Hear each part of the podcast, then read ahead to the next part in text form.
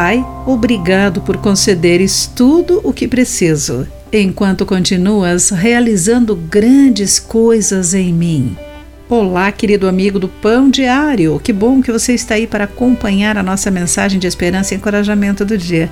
Hoje eu vou ler o texto de Shostel Dixon com o título Colaborando com Deus. Na visita ao México em 1962, Bill Eish ajudou a consertar bombas manuais de moinhos de vento num orfanato. Inspirado por um profundo desejo de servir a Deus, ajudou a fornecer água limpa às aldeias necessitadas.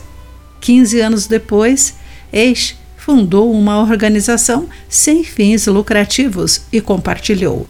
Deus me despertou para aproveitar ao máximo o tempo e também para encontrar outras pessoas com o desejo de levar água potável aos necessitados da zona rural.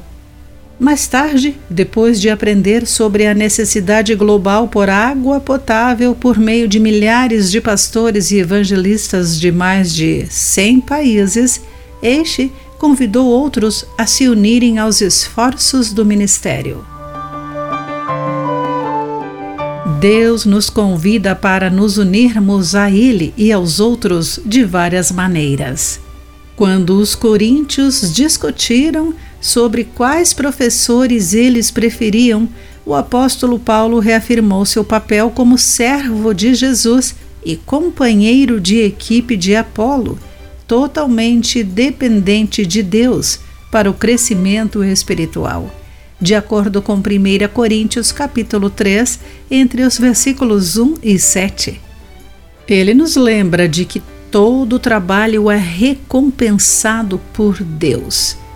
Reconhecendo o privilégio de trabalhar com outras pessoas enquanto o servia, Paulo nos encoraja a edificar um ao outro à medida que o Senhor nos transforma em amor. Nosso poderoso Pai não precisa de nossa ajuda para realizar as suas grandes obras mas nos equipa e convida a sermos parceiros em sua obra. Querido amigo, que coisa difícil Deus o convidou a fazer com a ajuda dele? Pense nisso.